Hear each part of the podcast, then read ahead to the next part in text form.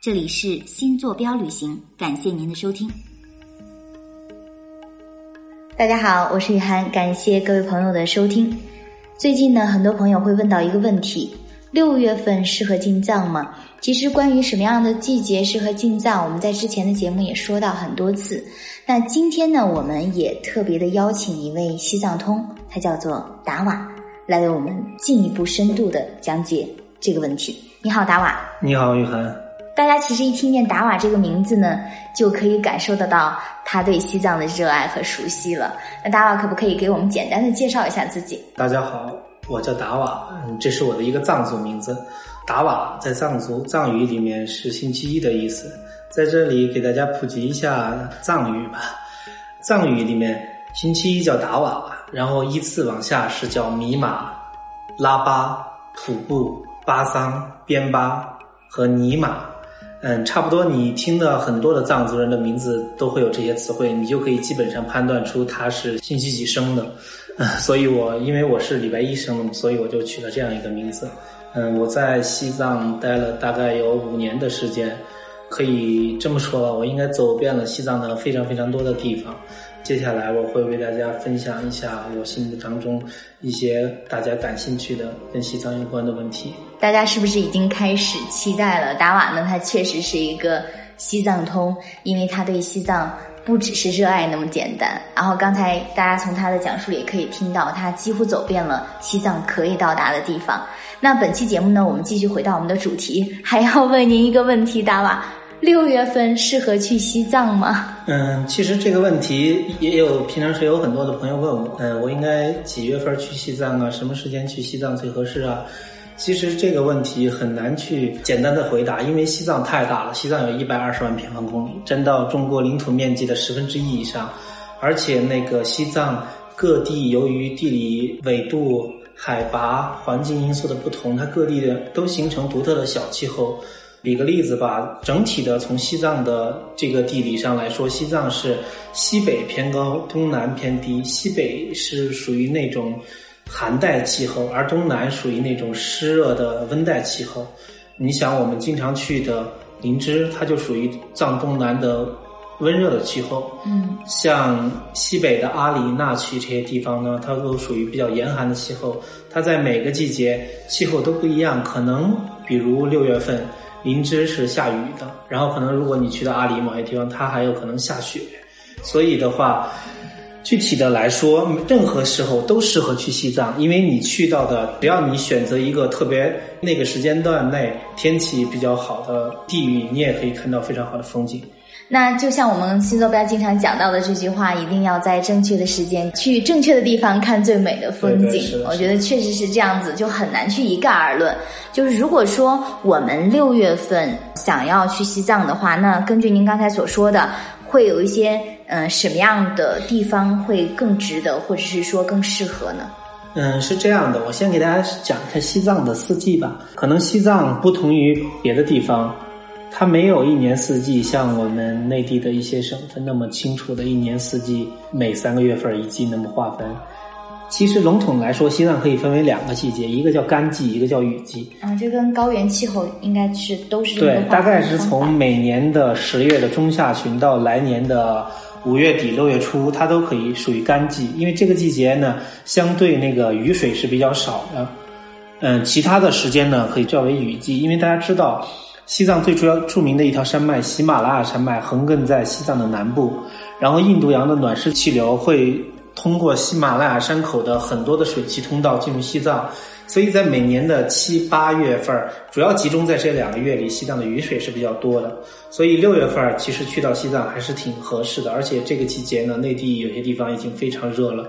但是西藏相对是比较凉爽的，如果去避暑也是挺可以。六月份其实算是西藏难得的既不热也不冷的一个。对对，而且除了这个气候的因素的话，六月份相对还没有那么大批量的游客进藏，因为大家也知道，西藏其实每年旅游人口进藏人数最多的是七八月份，因为这个时候假期大家有很多假期，暑假的话，西藏的人也比较多。其实。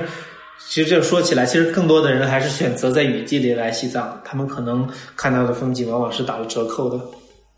我们在之前的时候也反复的说过，比如说像然乌湖，可能到了雨季，跟在干季的时候完全就是不一样的状态。对，你很多人都说我七月份、八月份去一趟然乌湖，然后跟我们大概桃花节三四月份去看的然乌湖，他可能觉得自己都看到了一个假的然乌湖一样。所以，对的时间非常重要。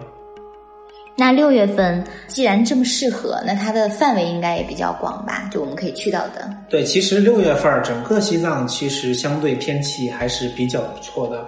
但是这也有撞运气的成分。对对，这个没有，这个没有没有那么没有那么没有那么肯定。对对对。虽然说雨水少，那也许去的那两天刚好有雨。对，这个就是考验人品了。比如说，比如说像西藏有个非常著名的山峰叫南迦巴瓦峰，那里就处在一个喜马拉雅的水汽通道里面。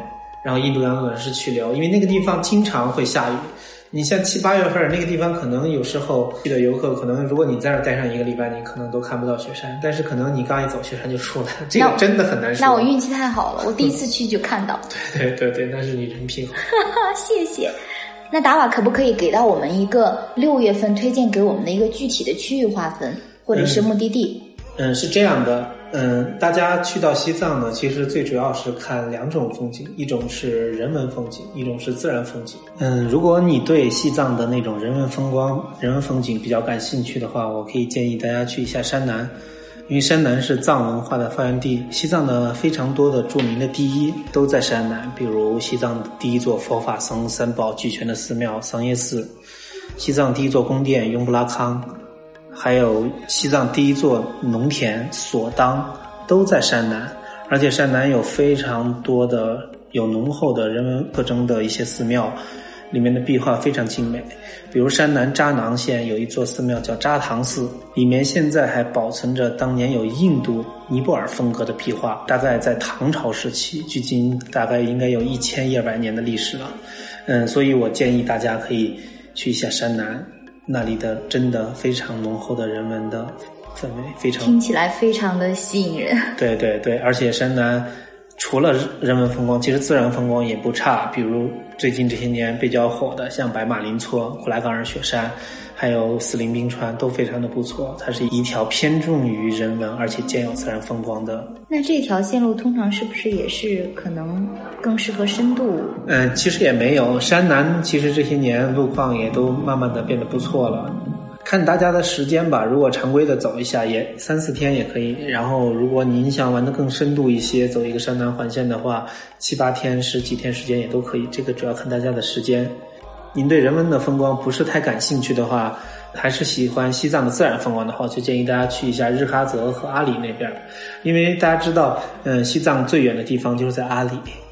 都说西藏的西藏是阿里。对对对，因为阿里最著名的就是神山圣湖、神山冈仁波齐、圣湖玛彭雍措，那里的风光绝对是世界级的。如果您感兴趣的话，可以去到这边，而且六月份天气也比较好。